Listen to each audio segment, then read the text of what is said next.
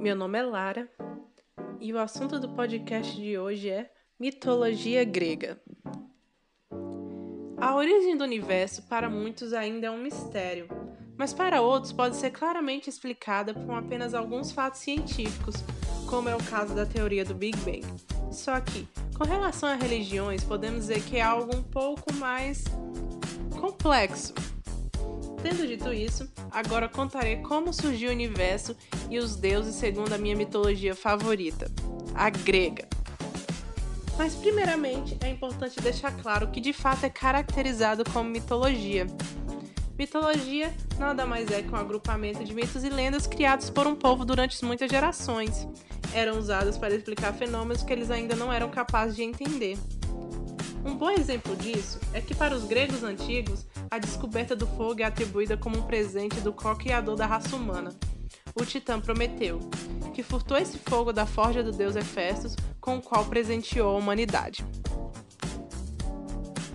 Antes de começar, é sempre bom lembrar que existem centenas de versões diferentes dos mitos, portanto, não venham me dizer: Ah, eu ouvi diferente, você está errada.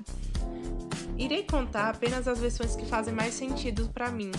E juro que não inventei nada disso. Podem acreditar, eu não seria capaz de inventar tanta coisa. Vamos começar do início.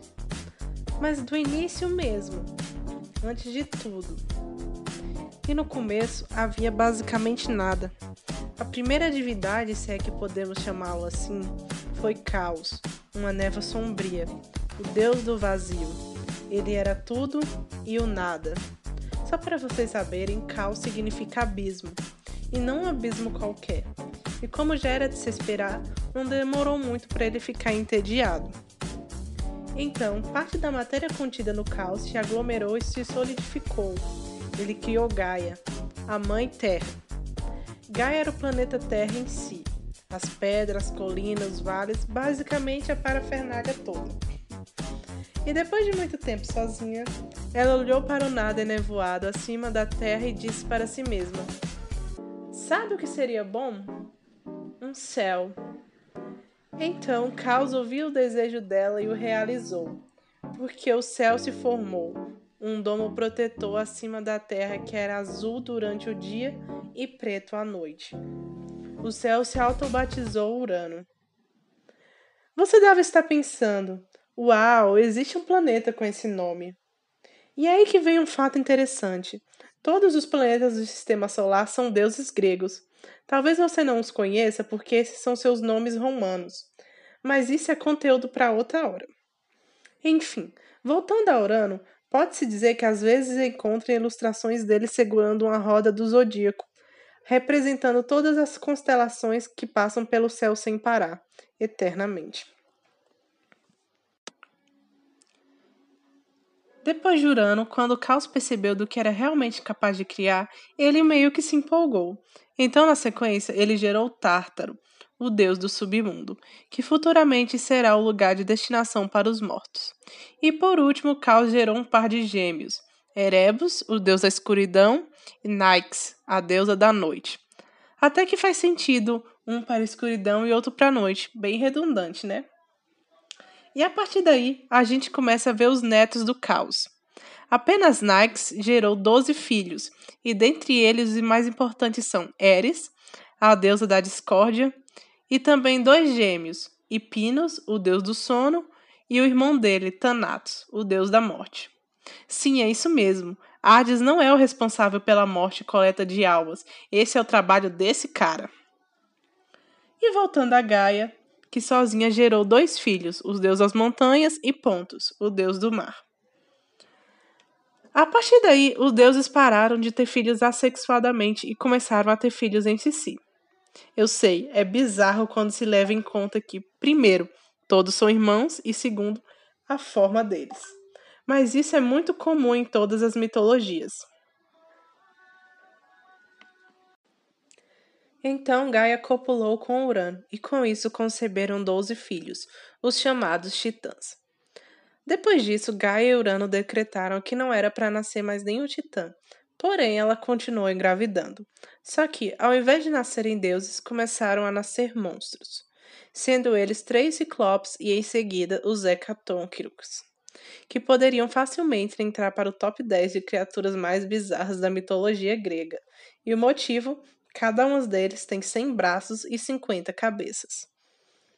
Aí, Urano, vendo as crianças que ele mesmo gerou, sentiu repulsa e ódio pelos próprios filhos, e enfurecido criou correntes grossas, feito da pura escuridão do céu noturno, com as quais os prendeu.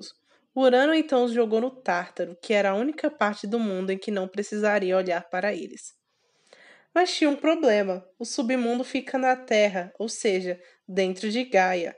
Então, quando Urano aprisionou Ciclopes e os Hecatônquiros nas profundezas do planeta, Gaia, devido à tristeza de saber que seus filhos estavam aprisionados, se encheu de dor e fúria.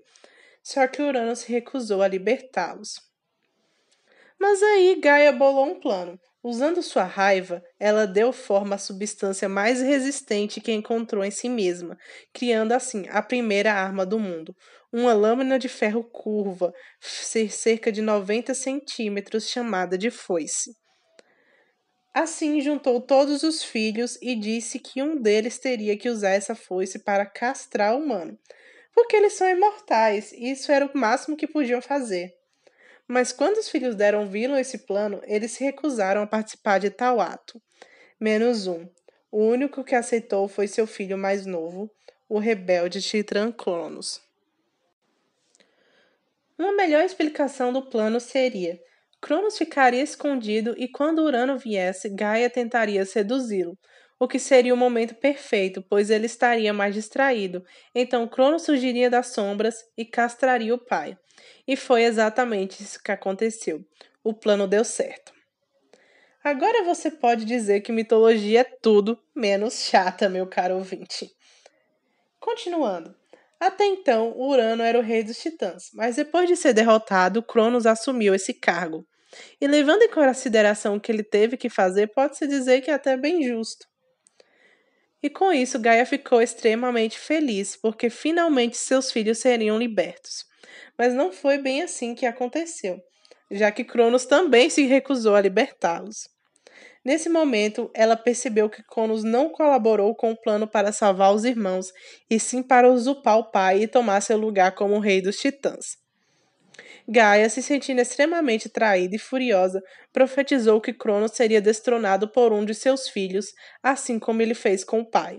Porém, Cronos não se portou nem um pouco. Ou pelo menos fingiu não se portar, pois a primeira coisa que ele fez como rei foi escolher sua irmã Réia como esposa e rainha, dando início assim ao seu reinado. Porém, depois de casado, ele decidiu que não seria uma boa ideia brincar com a profecia de Gaia, decidindo não ter filhos, diferente de seus irmãos que tiveram vários, e põe vários nisso. Um conselho de amigo: se você não quer ter filhos, não se case com a titã da maternidade. E muito tempo se passou sem nenhum problema no reinado de Cronos, exceto que Reia estava muito infeliz. Então chegou um momento em que Reia ficou, como podemos dizer, de saco cheio e, acidentalmente, entre aspas, engravidou. Mas Cronos era um cara precavido, ele nunca tinha se esquecido da profecia, mesmo tendo fingido não se portar. Sendo assim, ele resolveu aprisionar seus descendentes. Só que ele foi muito mais inteligente que o pai, e ao invés de prender dentro da mãe, quando a primeira criança nasceu, ele a pegou e devorou. E isso foi acontecendo com cada um de seus seis filhos: Estia, Ardes, Deméter, Poseidon e Hera. Acho que agora você deve ter percebido que está faltando um. O que nos leva a outra parte da história. Reia, não aguentando mais ver seus filhos sendo devorados logo após o nascimento, tomou uma decisão. E quando a sexta criança nasceu, ela escondeu o bebê. Quando Cronos chegou, Reia colocou uma rocha enrolada num cobertor no lugar da criança e entregou para Cronos para que fosse devorada. E como já era a sexta vez que Cronos estava fazendo isso, ele nem sequer prestou atenção ao que realmente estava ingerindo. Mas o que eles não sabiam é que o último filho de Cronos estava sendo criado escondido em uma caverna, por ninguém menos que sua avó, Gaia. O garoto foi mantido em segredo por muito tempo na ilha de Creta, onde foi crescendo e se tornando cada vez mais forte e poderoso. Até que depois de décadas de treino, ele sentiu que finalmente tinha chegado a hora de cumprir sua missão: confrontar os reis do Titã, libertar seus irmãos e concretizar a profecia de Gaia. O nome dele era Zeus. Mas o que vem depois disso já é outra história. E assim finalizo esse podcast.